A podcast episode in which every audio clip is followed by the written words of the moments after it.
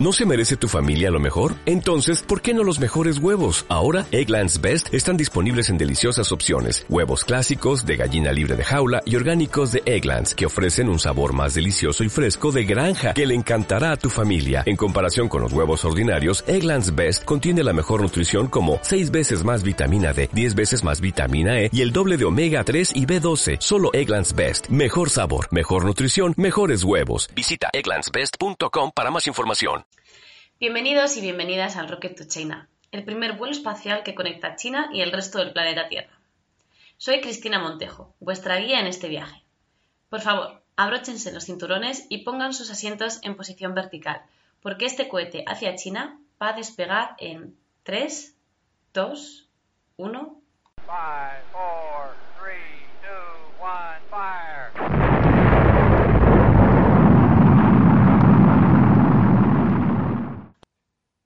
Hola viajeros, como os he comentado antes, soy Cristina Montejo y voy a ser vuestra guía en este viaje. Esta semana vamos a abrir una nueva sección llamada Aquí a la comida china le llaman comida. En esta sección os voy a explicar una serie de cosas acerca de la comida china que probablemente no sabías. Os voy a explicar la importancia que tiene en la sociedad, que os adelanto que es mucha. También os voy a comentar cuáles son algunas de las recetas más típicas de por aquí y vamos a hablar también sobre seguridad alimentaria, una de las cosas que más suele preocupar a los extranjeros cuando vienen a visitar China. Aparte de hablar de comida, también vamos a hablar sobre cuáles son los mejores parques temáticos para visitar por aquí. Y es que, contra todo pronóstico, aunque la gente suele pensar que China es un lugar más tradicional en el que solo hay templos y casas antiguas, también hay muchos lugares de diversión. Espero que estés preparado para comer y montarte en la montaña rusa hasta marearte, porque es lo que vamos a hacer en el episodio de hoy. Nuestro cohete está a puntito de aterrizar, así que acaba lo que estés haciendo porque en un par de minutos empezamos.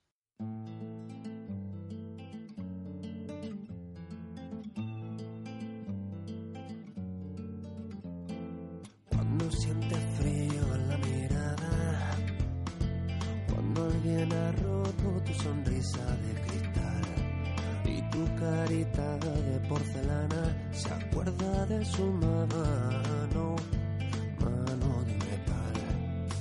es hora de empezar a andar.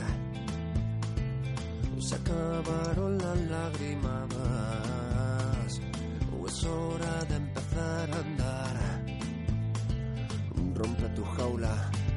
Cuatro primaveras calladas. Las rosas secas ya no saben perfumar. Sienten las espinas que se clavan pinchando bien adentro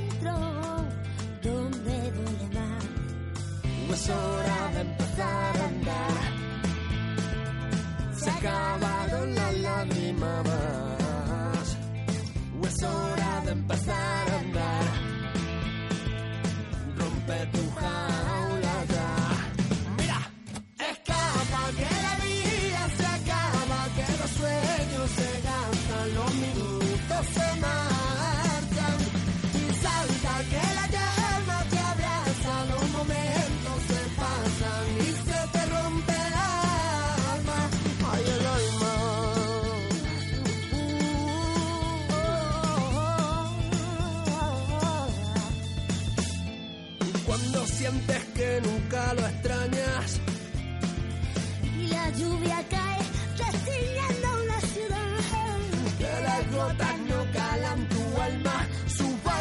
en tus ojitos secos no podrán remar.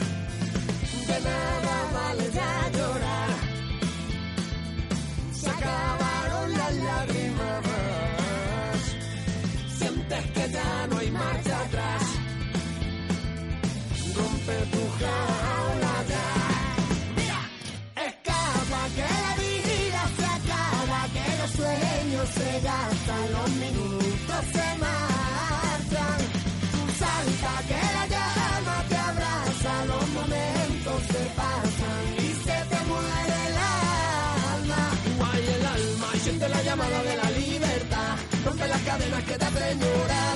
Carretera y monta, no lo pienses más. Salta, ríe, baila.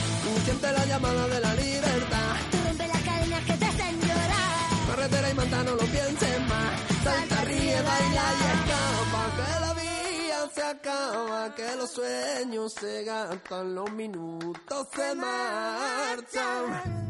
Salta que la llama te abraza, los momentos se pasan y se te rompe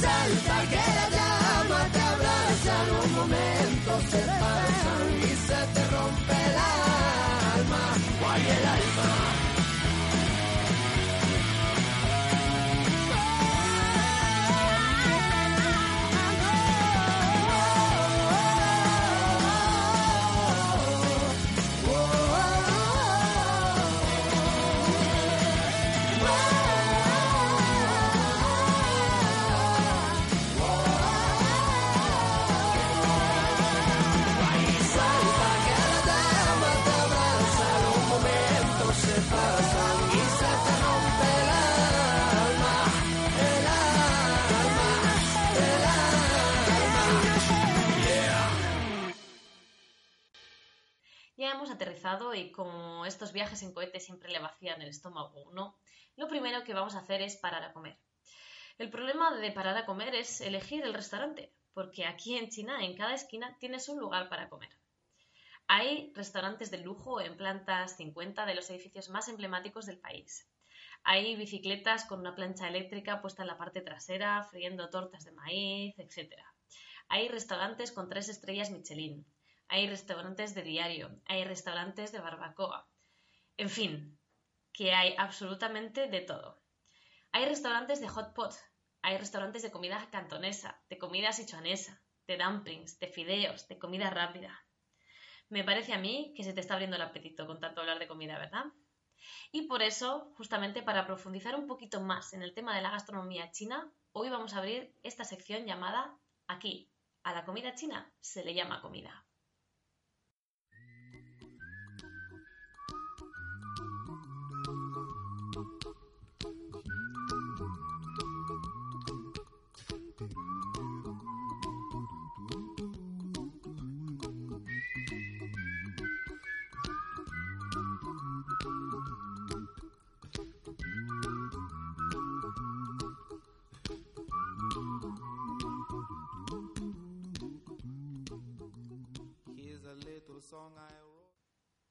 La oferta gastronómica es absolutamente ilimitada. Y es que a los chinos les apasiona comer.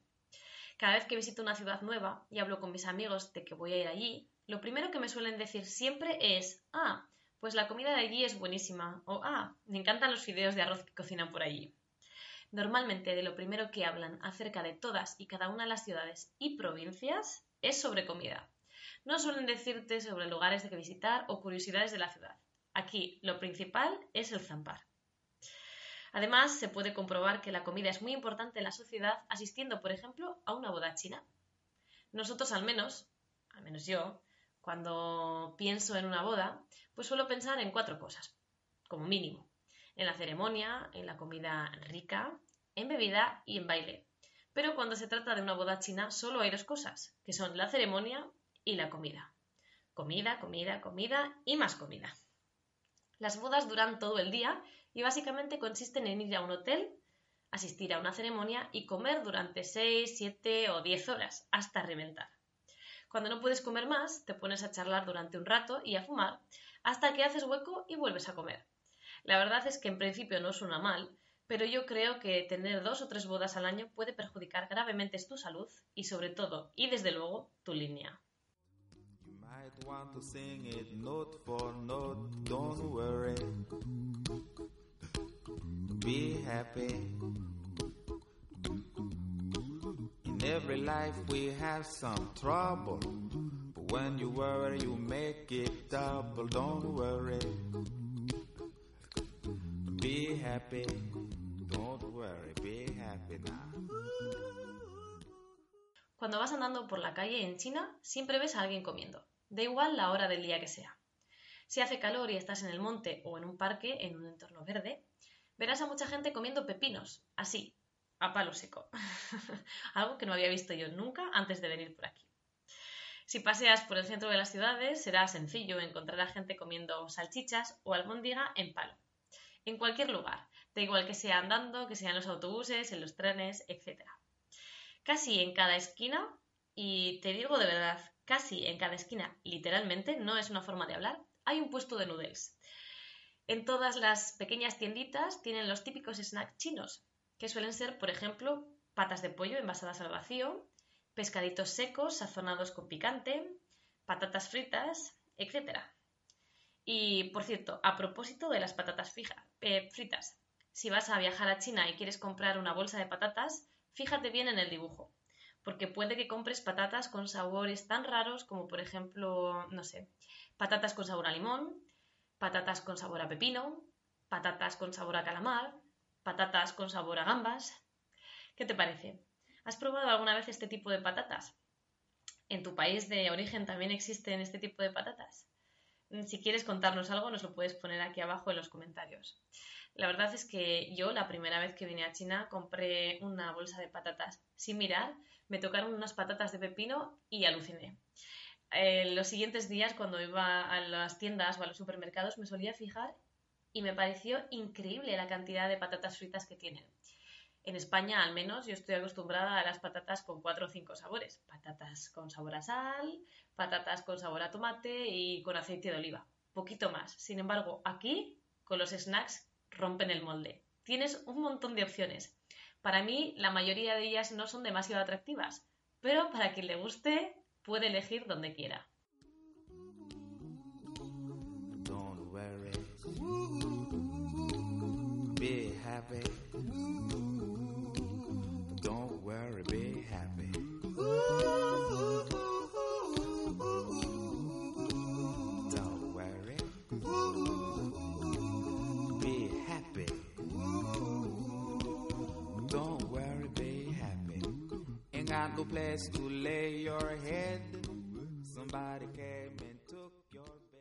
China es un país de aventura en general, y en el tema gastronómico, pues no se va a quedar a un lado. Yo siempre he sido muy aficionada a ir a restaurantes chinos.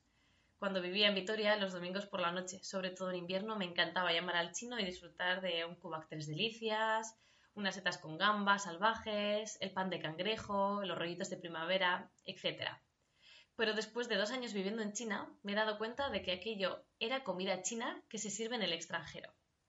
Nada de lo que había en la carta del restaurante chino al que solía ir picaba.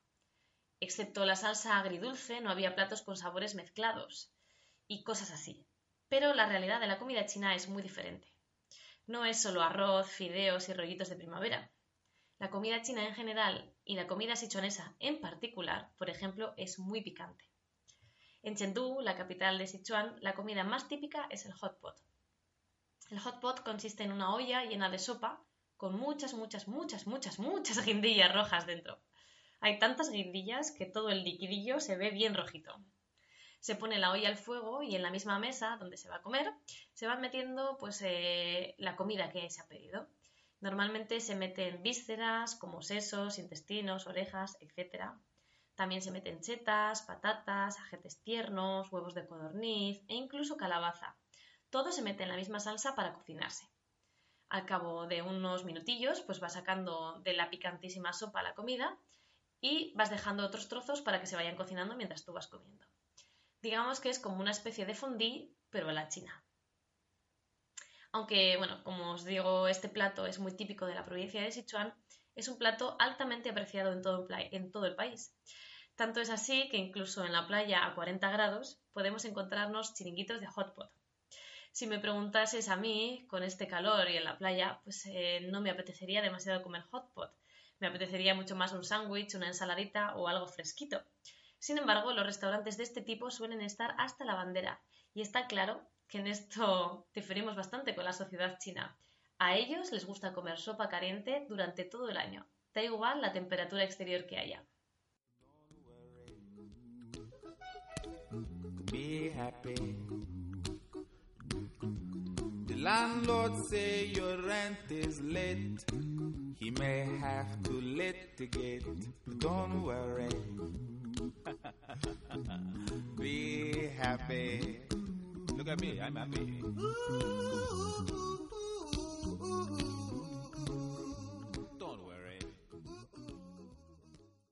Si durante tu estancia en China quieres probar un hot pot, pero te da miedo el picante, no te preocupes. Puedes pedir que te pongan una sopa no picante o incluso si vais varias personas y cada uno quiere de un sabor diferente, se puede pedir una olla con dos lados separados para poner la mitad picante y la otra no. Normalmente cada vez que voy a un restaurante de hot pot suelo pedir esta segunda opción porque a mis amigos chinos les gusta comer muy picante y a mí solo algunas cositas. Entonces pedimos eh, separados, yo suelo pedir de la comida no picante, ellos de la picante y todo el mundo contento.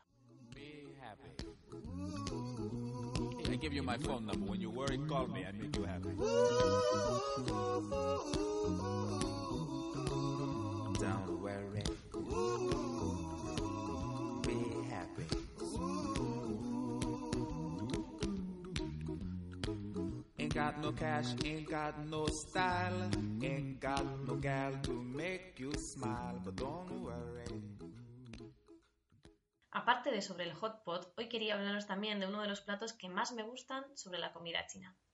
Son los famosos chiaozi o dumplings. Estos dumplings son una especie de empanadillas normalmente cocinadas al vapor. Las podemos encontrar con todo tipo de rellenos, con carne, con setas, con gambas, con verduras, con piñones, etc. Hay muchísimos tipos de dumplings. Están, por ejemplo, los hechos al vapor, como os comentaba antes, que se cocinan en una especie de vaporeras de mimbre, que seguramente habéis visto por alguna parte. Y también, por ejemplo, hay dumplings fritos a la plancha, hay dumplings simplemente hechos en, en la olla, etc. Esta es eh, la comida típica que podemos encontrar en un puesto montado encima de una bicicleta en la calle aunque también hay restaurantes muy famosos de dumplings donde podemos degustarlos como un manjar especial y también pagarlos a buen precio.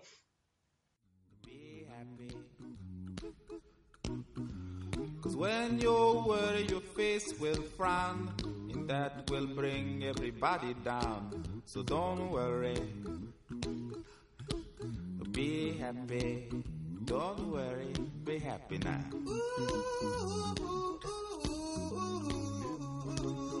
Don't worry.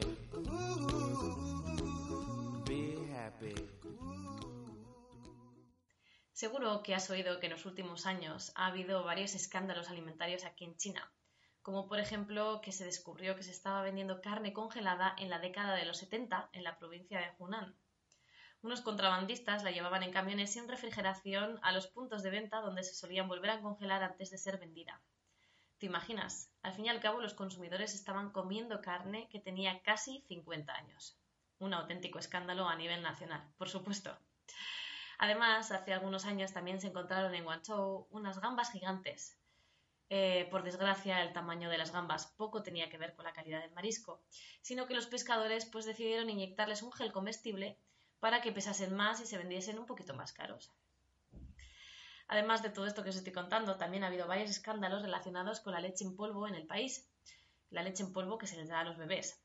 En 2008, eh, 300.000 bebés enfermaron y al menos 6 murieron a consecuencia de una intoxicación por melamina, encontrada en la leche en polvo especial para bebés. Por esto y por muchas más cosas, recientemente se ha revisado la Ley de Seguridad Alimentaria en China y se han endurecido las penas de cárcel para las personas que atenten contra la salud pública para lucrarse con este tipo de cosas. Así que podemos decir que aunque China no sea el país más seguro del mundo para comer, están en ello y que nuestras experiencias gastronómicas son cada vez más seguras. Mi recomendación personal es que te arriesgues y te animes a probar la comida china porque es deliciosa.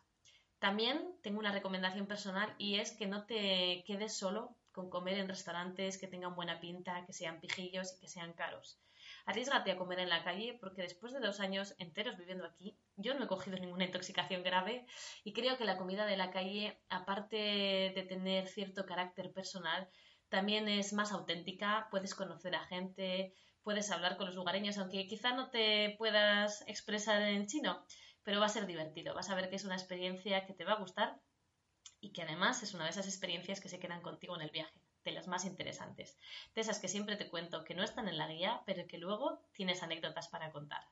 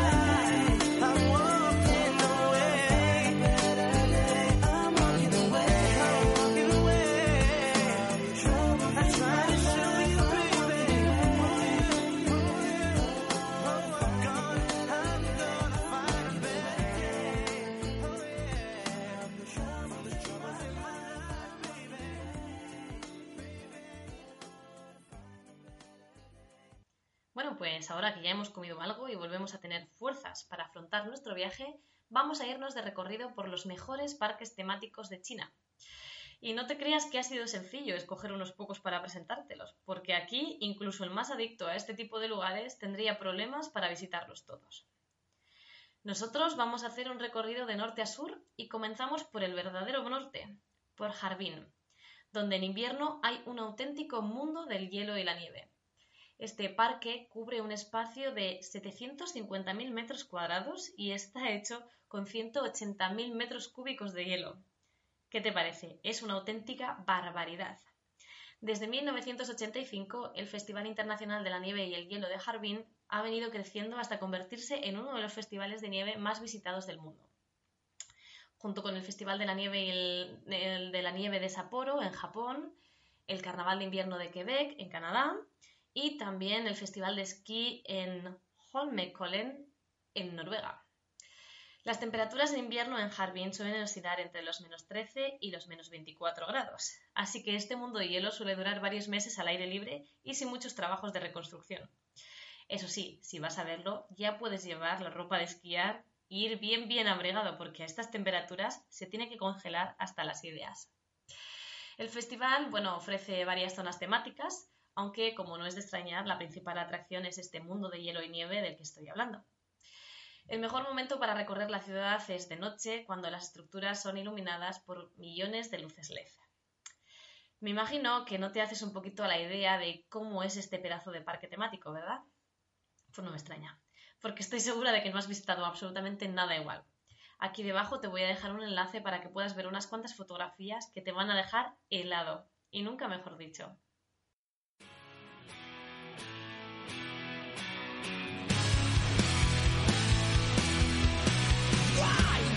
Tell me how to live my life?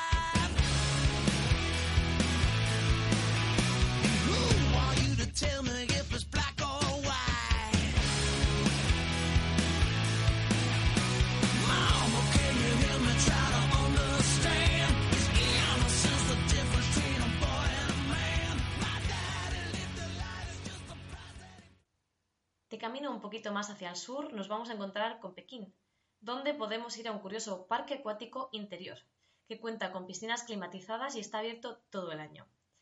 En las Olimpiadas de 2008, de Beijing 2008, se construyó todo un pabellón para alojar a los mejores nadadores y saltadores del mundo. Y después de las Olimpiadas, pues como siempre, se quedó vacío. Sin embargo, los pequineses decidieron reconvertir este espacio en algo útil para el público, y así surgió el parque acuático. Con una inversión de 30 millones de dólares, se posibilitó la inauguración en el año 2012 del monstruoso parque de 77.000 metros cuadrados que se ha convertido en el parque acuático más grande de todo Asia. El parque mantiene la misma piscina principal, el podio y las banderas de todos los países que participaron en las Olimpiadas, para que los turistas pues, nos podamos tomar fotografías simulando haber ganado una medalla olímpica. Aparte de tener todas las atracciones que se le pide a un parque acuático, por supuesto, también tiene muchas figuras de animales acuáticos y al visitarlo puedes aprender más sobre las Olimpiadas. Su capacidad es nada más y nada menos que para 6.000 personas. ¿Qué me dices? ¿Te animarías a ir a un parque acuático de estas proporciones?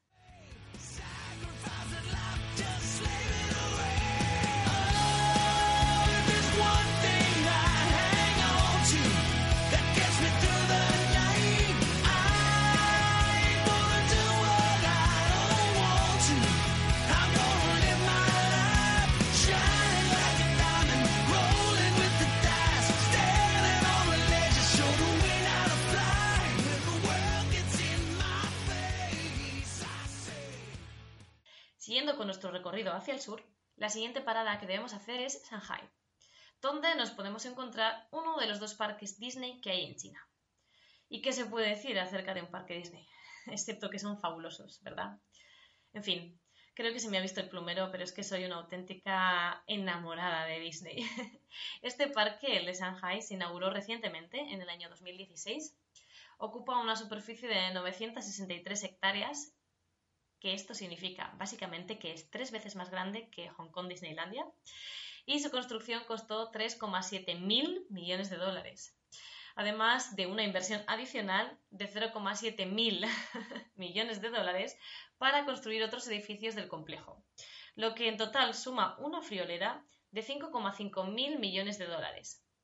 El parque se ha hecho muy famoso a pesar de su corta vida por contar con el castillo de la Bella Durmiente más grande de todos los parques del mundo.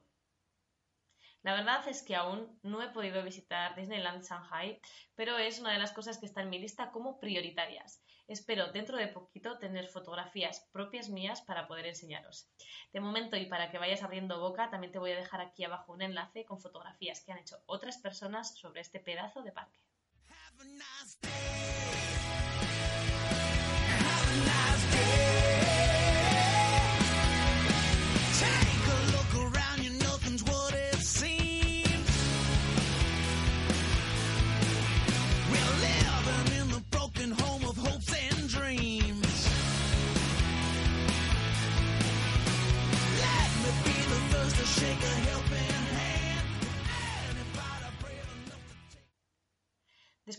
Por Shanghai, nos vamos a ir bastante al sur para dirigirnos ahora a Guangzhou, para ir a Chimelong, un complejo formado por un montón de parques temáticos.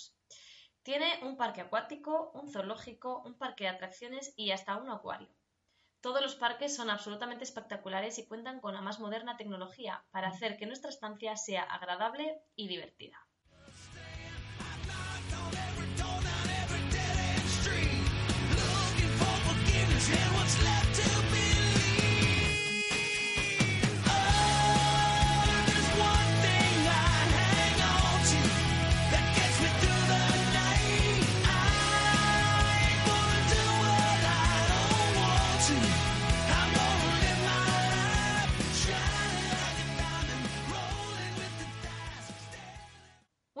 Kilómetros más al sur tenemos Shenzhen, donde podremos visitar el curioso parque temático de La Ventana al Mundo. Es una miniatura de todas las atracciones turísticas famosas del mundo, ubicada en la bahía de Shenzhen, con el fin de promover la cultura mundial. Es un parque temático que mezcla las maravillas del mundo con lugares históricos, atracciones antiguas y modernas, espectáculos y canciones populares, etc. El parque cuenta con 130 reproducciones de algunas de las atracciones turísticas más famosas del mundo y todo esto está dentro de 48 hectáreas. Podemos encontrarnos, entre otras cosas, las pirámides de Egipto, el Taj Mahal y una torre Eiffel de 108 metros de altura que domina el horizonte del parque. En el parque hay réplicas construidas con diferentes proporciones de los lugares más famosos. Por la estructura geográfica mundial y el contenido de viajar, la ventana al mundo se divide en ocho regiones. La primera es la Plaza World del mundo, la región de Asia, de Oceanía, de Europa, de África, de América, el Parque de Escultura Mundial y las calles internacionales. Ventana al Mundo junta las escenas de todo el mundo durante miles de años de civilización humana. En la entrada se compra un pasaporte y a partir de ahí se empieza a viajar por todo el mundo.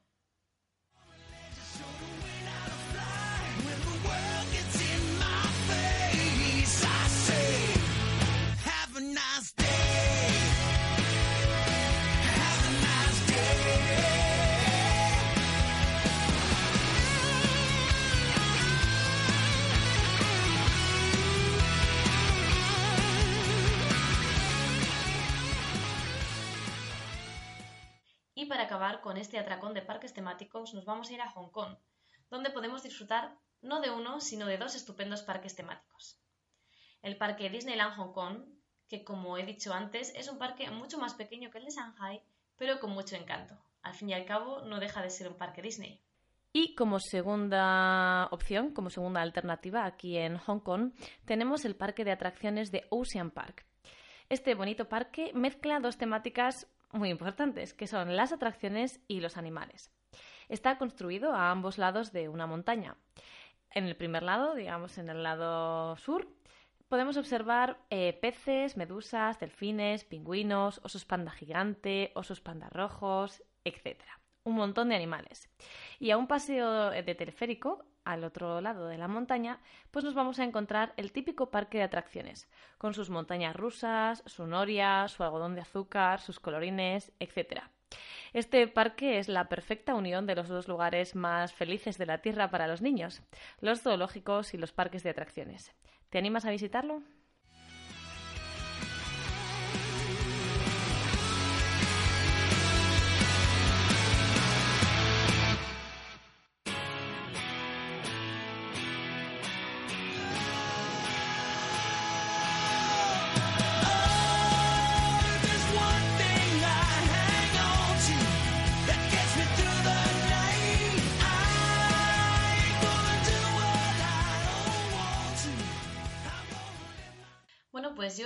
Por mi parte de hablarte sobre parques temáticos de China.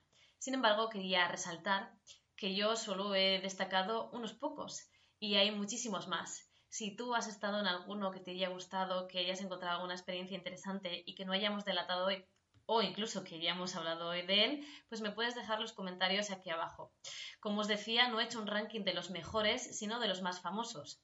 Así que que nadie se sienta ofendido si cree que ha estado en un parque de atracciones que es mucho mejor de los que hemos hablado. Bueno,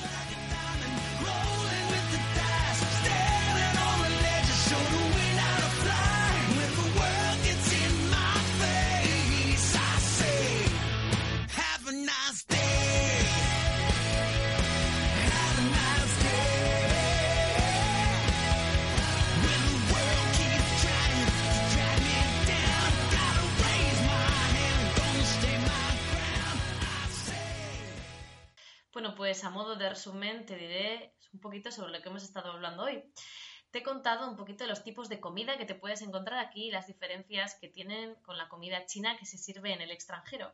Además, después de nuestro súper atracón, nos hemos ido a dar un paseo por los mejores parques temáticos de toda China. Y ahora mismo, ya con toda la información que te he dado, te voy a dejar soñando con tu próximo viaje. Y para que vayas abriendo boca, te comento que en el próximo episodio de The Rocket to China vamos a abrir la última sección de la temporada. Esta sección se llama Si existe, está en China y en ella os voy a comentar toda clase de experimentos raros, de ideas peregrinas, etc. Todas cosas inventadas en China o al menos que se pueden encontrar casi en exclusiva por aquí. Además de hablar de cosas extrañas que te puedes encontrar por todos los rincones de China, también nos vamos a ir de turismo, por supuesto. Al fin y al cabo es lo nuestro. Nos vamos a ir a la parte más moderna, cosmopolita y llena de rascacielos de Shanghai. Nos vamos a dar una vuelta por el Bund y por el distrito de Pudong.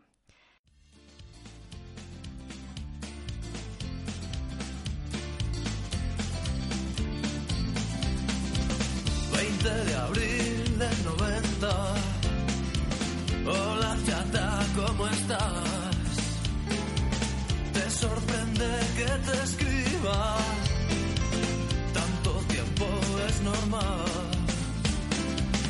Pues es que estaba aquí solo, me había puesto a recordar.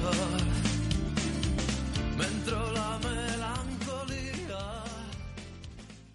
Pero si no puedes esperar hasta la semana que viene, puedes seguir ampliando tu información sobre China en www.asiaisyviajes.com.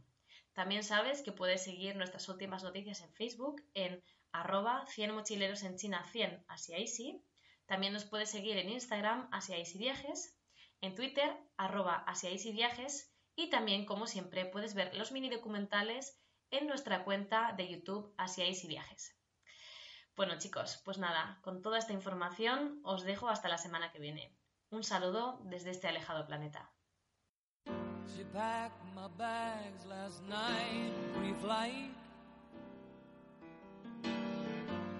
zero hour, 9 a.m. And I'm gonna be high as a kite by then.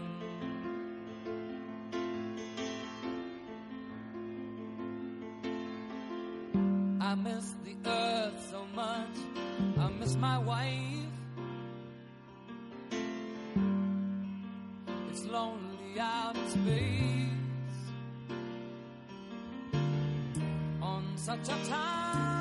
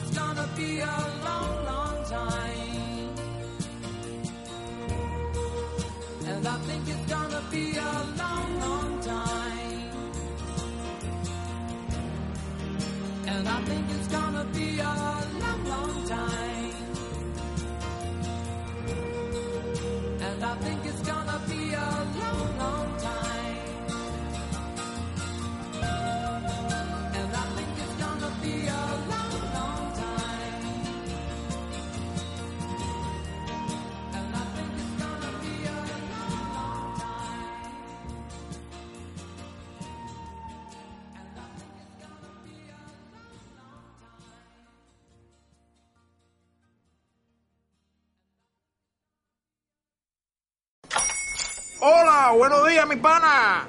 Buenos días, bienvenido a Sherwin Williams. ¡Ey! ¿Qué onda, compadre? ¿Qué onda? Ya tengo lista la pintura que ordenaste en el ProPlus app. Con más de 6.000 representantes en nuestras tiendas listos para atenderte en tu idioma y beneficios para contratistas que encontrarás en aliadopro.com. En Sherwin Williams somos el aliado del PRO.